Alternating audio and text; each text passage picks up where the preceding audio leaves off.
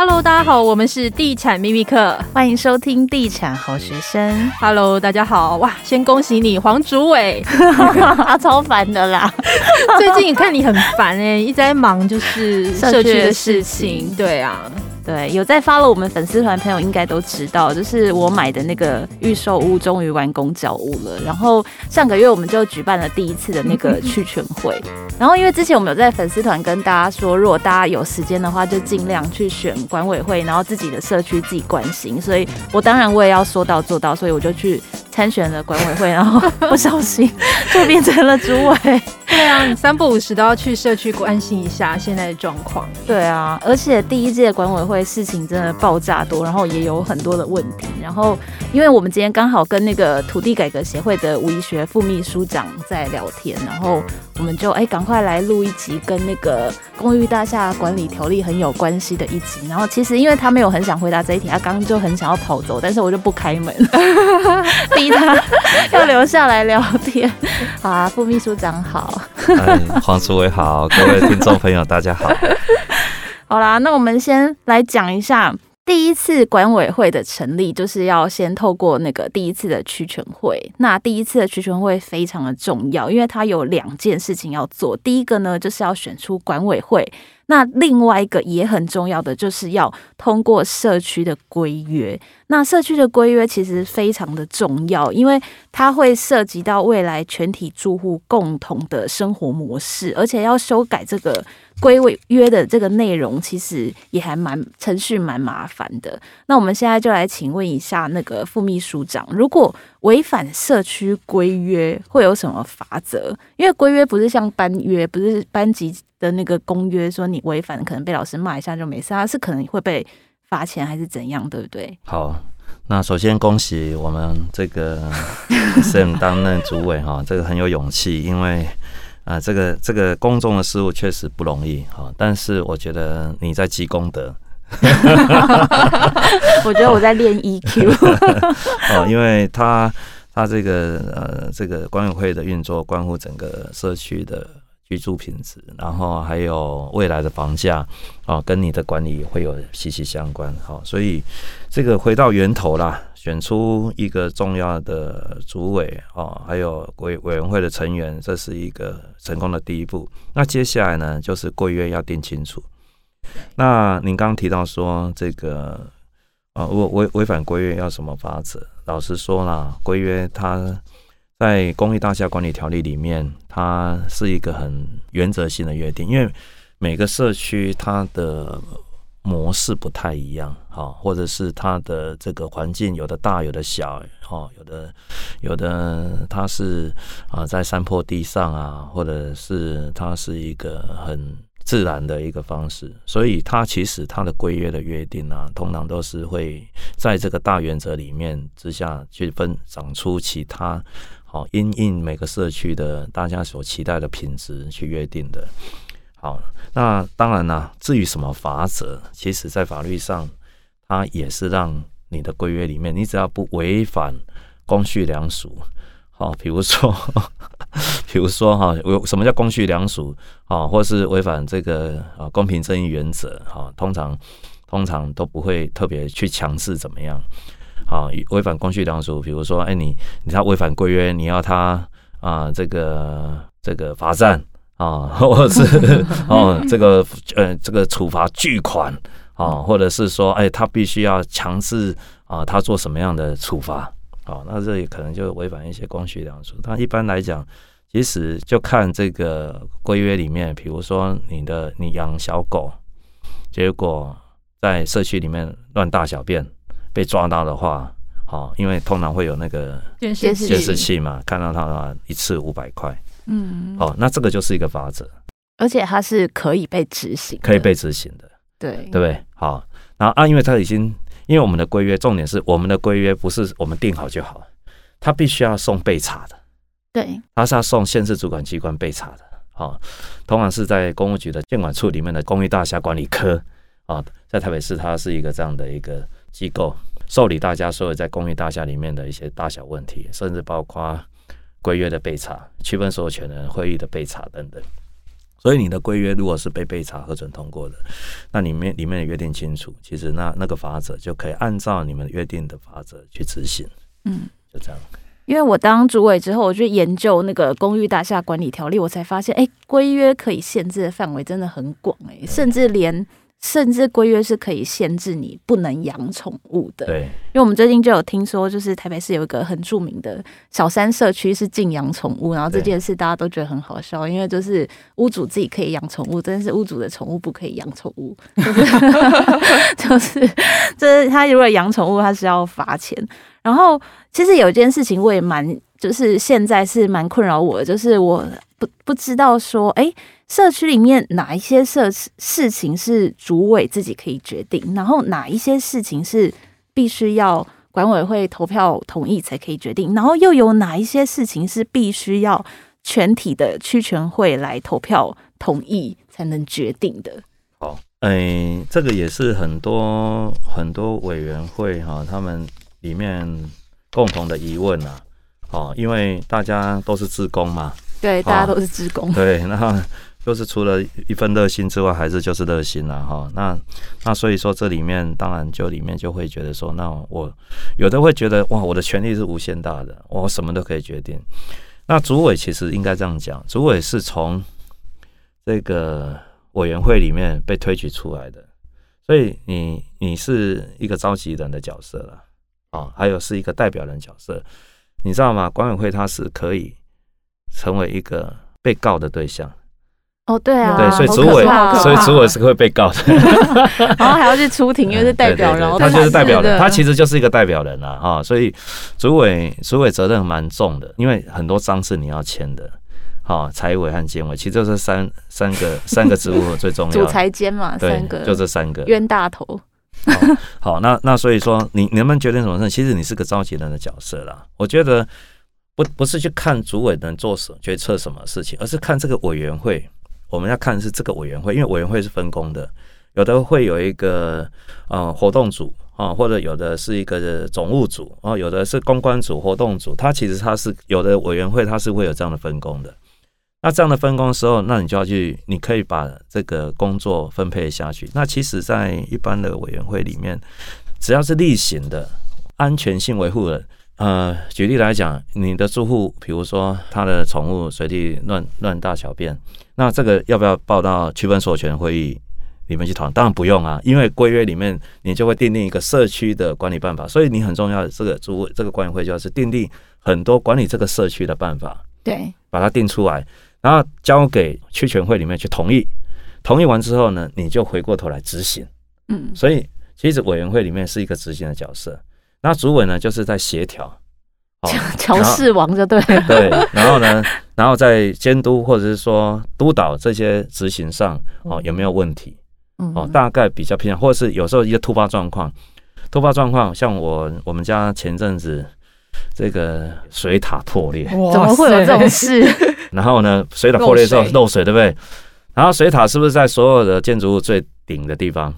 好，好，最顶楼嘛，因为水塔最高，它水才会往下打，对不对？好，结果呢，它的下一个这个设备是什么？电梯机房啊，所以他把我们家的电梯机房也淹了。哇，那电梯机房一碰到水，肯定是毁了嘛。对。好，那在那个当下，就是发生这个紧急状况的时候，主管要做什么？当然，他必须要紧急去联系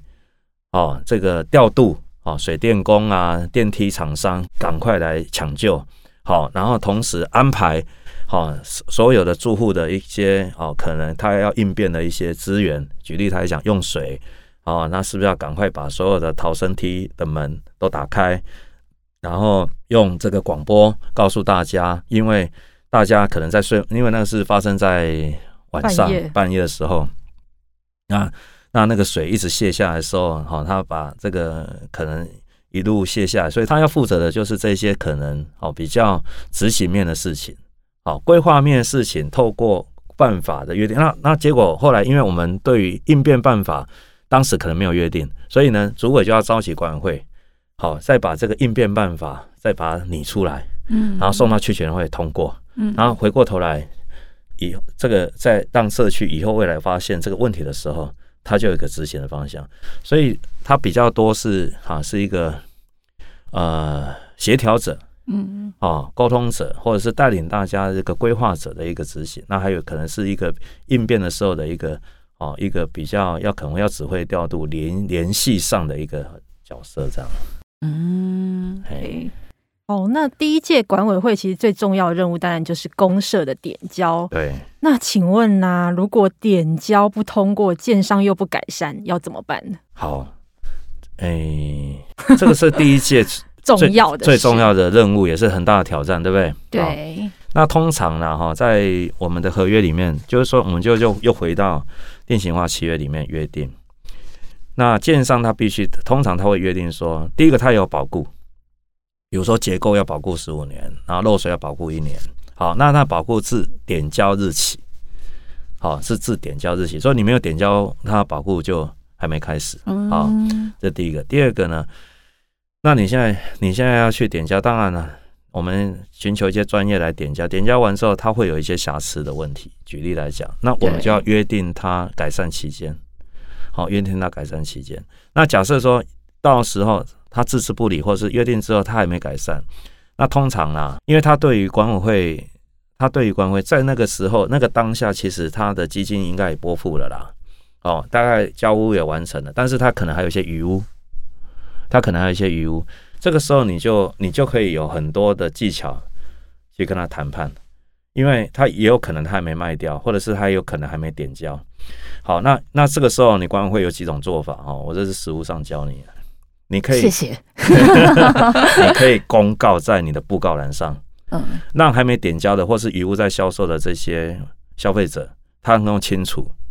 社区的状况。对，这社区的现在的瑕疵的状况，嗯，哦，而且就给他贴的大大的，嗯，哎，当他一看就看到，嗯，而且黑底黄字这样，对，然后中介一进来就告诉他，我说你没有讲的话哈，你会有你会有法律责任的，因为中介有一个很重要的义务就是调查义务。对，而且他有一项就是管委会的状态，他必须要调查。哦，还有这一项。对对，所以中介要带看，一定要经过保全嘛。对，一定要换证进来嘛。对，我就告诉你哦，我就甚至我就单子印好，我就告诉你，我们现在这个社区里面有些些些什么什么什么的，嗯，好，没有点交哦。如果你没有揭露的话，你会有法律责任哦。嗯，所以我现在告诉你，好，那当这些讯息。哦，这个揭露的时候，你可以借此跟建商谈判嘛，因为建商他他也会带看啊。嗯。哦，建商他要么就自己带看，要么就委托中介在卖嘛。所以这个时候就是你可以跟他谈判的筹码，这第一个。我就说很多事情不一定要走到诉讼嘛，好，先寻求前面的有效的方式处理嘛。好，第二个呢，他是知名建商嘛。好，那知名建商的话，他们第一个就是人怕出名，猪怕肥，对不对？他知名建商都爱惜羽毛啦。啊，通常你这个时候，如果说你向地震局去举报的时候，好，他们马上就会来做一些，可能会做一些业务检查。啊，那当然，寻刚刚讲的最之前前面几集讲的那个，到消保官一样，因为你是已经有管委会成立的，所以你是有一个法人格，你是也有一个代表性的，你所以你可以代用这样的一个身份去要求说我要进行协商，嗯，啊，调解。啊，这个时候他也会出现，最后的真的都不记得状况，那才用诉讼的方式，因为再回到法律上，他就是有瑕疵担保的责任，啊，甚至他有给付不完全或者给付不能的责任，这些责任最后看他要看他的状态，哦，然后最后回扣回来就是损害赔偿责任嘛。对，通常我们以前就是这个一直验不过验不过，那当然最后大家折中的方式说给钱啊，嗯，我这个也不要的啦。嗯，这个是公社我也不要的啦。那你要多少钱拨补到这个公共基金里面来嘛？嗯，哦，这个也是一种方式，或或是说赔偿哦，每个住户你要补贴多少？以委员会的角色啦，如果说赔偿到大家，其实那困难度很高啦，就让他。进入公积金，进入公积金，因为那也是大家的钱嘛，就可以用这种方式。因为听说只要找那种第三方机构来验，通常疏失都是那种几千条，真的好像不太容易会有那种全数改善的状况。当然啦，我那如果说不尽责的建商这一种这种疏失，确实是会很多的。但是我觉得啊，知名建商他们在改善上，因为公务他们有自己的公班嘛，自己的公务所。我觉得是还好啦，还好啦。哎、嗯，我们家是还没公社点交，但大家先不用担心，还没走到那一步。因为黄主委走马上任处理的第一个问题，大家听到可能会有一点傻眼。就是呢，我们社区一楼它有一个这个店面，然后因为那个店面它的室外机规划的冷气的室外机规划位置就只有两个，可是那个店面说就是。他们放了两个室外机之后，觉得不够冷，要加第三台，那就把这个第三台放在这个建筑的外观上。但是因为那个买卖合约书上面是有写说，冷气只能放在室外机的位置，然后但是店面又坚持他们那个阳台是他们的，没有违法的问题，所以我处理的第一个第一个事情就是这个。那请问那个副秘书长，你觉得这个问题我应该怎么去处理比较好？好哎、特别针对这个问题啊，我有很多相关的经验了哈。那我我们回到这个，回到这个源头，就是在规约的地方。当时在成立委员会的时候，好，在规约你就回过头去看，当时在规约上有没有针对外墙的部分有没有什么特别的约定或限制？其实通常会有。对，但是很模糊，他就写说，哎、欸，什么不得破坏建筑外观这一种，非常模糊，没有具体到说建筑外观上不能放室外机，没有这么清楚。然后，因为店家好像也也有略做研究，所以他们就是坚持他们是没有问题的，所以这样就变成因为双方会有个认知上的差距。对，那嗯，一般来讲呢，这外观是属于。外观的设计属于整个是属于公寓大厦管理条例里面的约定的哦范畴。它它上面第八条有写哈，公寓大厦的周围上下外墙面、楼顶平台及不属专有部分是防空避难设施，其变更构造、颜色、设置广告或、铁铝窗或其他类似行为，除应依法令规定办理外，该公寓大厦规约另有约定或区分所有权会已有决议。经向县市主管机关完成报备有案者，应受该规约区分所有权会议决议之限制。那这一条里面，它第八条的第一项在讲什么？公寓大厦周围上下外墙面、楼顶平台及不属专有部分是防空避难设施，其变更构造、颜色、设置广告物、铁铝窗或其他类似行为，它就是属于它现在啊，它直接就规范在第八条里面。所以，假设你规约没有写得很清楚，他就回到规约里，回到法条，这样黄主委懂我意思吗？懂懂。所以，所以说你不单单只是看规约，你还要搭配法条来看。是。所以他以为他看到的规约，事实上法条也很明确，他已经告诉你，外墙面如果有变更构造、颜色、设置广告物、铁铝窗或其他类似行为，那他这个是不是属于其他类似行为？嗯，是吗？因为他在外墙面嘛。除应依法令规定办理外，该公寓大厦规约另有规定或区分所有权会议已有决议者，经向主管机关完成备案者，应受该规约或区分所有权决议之限制。好，那如果说他违反的话，这个他经制止不遵从者，应报请主管机关依第四十九条第一项规定办理，或该住户应于一个月内恢复原状，届期未恢复者，得由管理负责人或管理委员会恢复原状，其费用由该住户负担。好，就好像说。这里面就是会回到这个，有人不缴管理费，结果经长期追缴之后，他仍然不缴，